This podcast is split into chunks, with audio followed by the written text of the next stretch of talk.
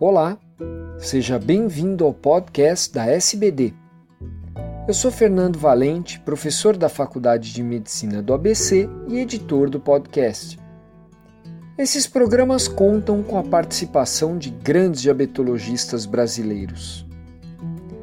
Nessa edição, voltamos a falar da segurança da metformina, mas agora no diabético tipo 2, que é também portador de DPOC. Olá, eu sou o Dr. Orsini Valente, professor titular do Departamento de Medicina da Unifesp e também professor titular da disciplina de Clínica Médica da Faculdade de Medicina do ABC. Eu gostaria de compartilhar com vocês um artigo publicado no Journal of Chronic Obstructive Pulmonary Disease, em 2015, que trata da segurança da metformina em pacientes portadores de diabetes tipo 2 e também DPOC, que é a doença pulmonar obstrutiva crônica. Nós sabemos que o diabetes tipo 2 é comumente associado com DPOC e sabemos também que a metformina é a medicação mais utilizada no diabetes tipo 2. Entretanto, devido à sua rara associação com a acidose lática, sua segurança na DPOC é incerta. O objetivo desse estudo foi investigar a segurança da metformina na doença pulmonar obstrutiva crônica. Para isto, foi realizado um estudo retrospectivo observacional, na qual foram analisadas todas as admissões no Hospital St. George, em Londres, com doença pulmonar obstrutiva crônica e diabetes tipo 2 entre 1998 e 2010 foram identificados retrospectivamente 130 pacientes acima de 40 anos com diabetes tipo 2 que tinham sido admitidos no hospital por exacerbação da sua doença pulmonar obstrutiva crônica. Foram comparados 51 pacientes que estavam tomando metformina na dose de 1 grama por dia com 79 pacientes que não estavam fazendo uso da metformina. A gasometria arterial foi realizada em 120 pacientes, dos quais 73% foram hipoxêmicos. 38% desses pacientes estavam em insuficiência respiratória e 28% tinham acidose respiratória.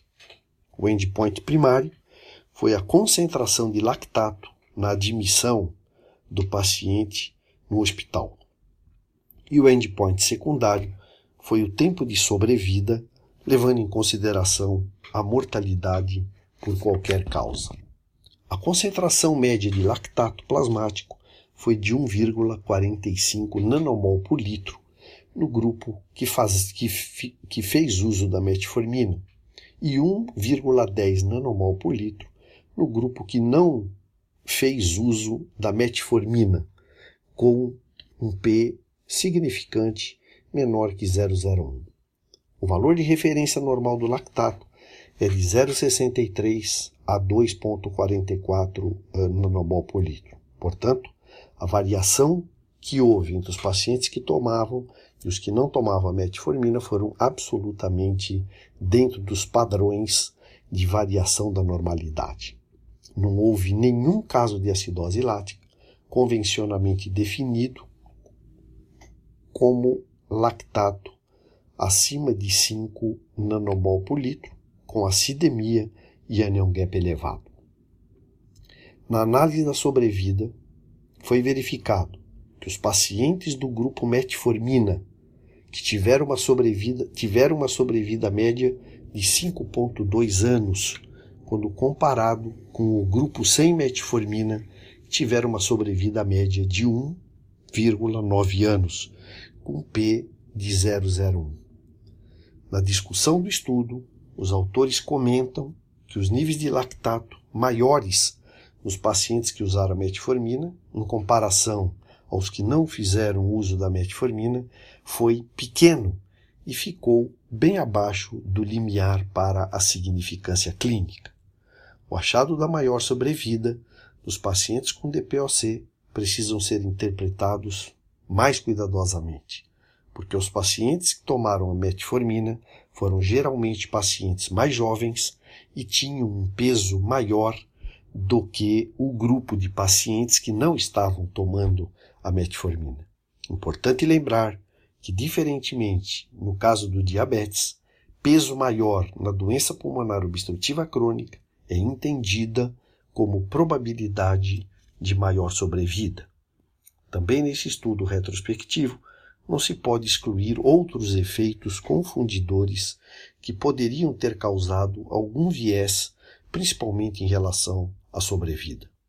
Para concluir, o estudo identificou uma elevação nos níveis de lactato nos pacientes que fizeram uso da metformina que não teve nenhuma significância clínica e, além disso, os pacientes tiveram uma sobrevida maior. Portanto, a doença pulmonar obstrutiva crônica não deve ser uma barreira ao uso da metformina em diabetes tipo 2, se clinicamente indicado o uso deste fármaco.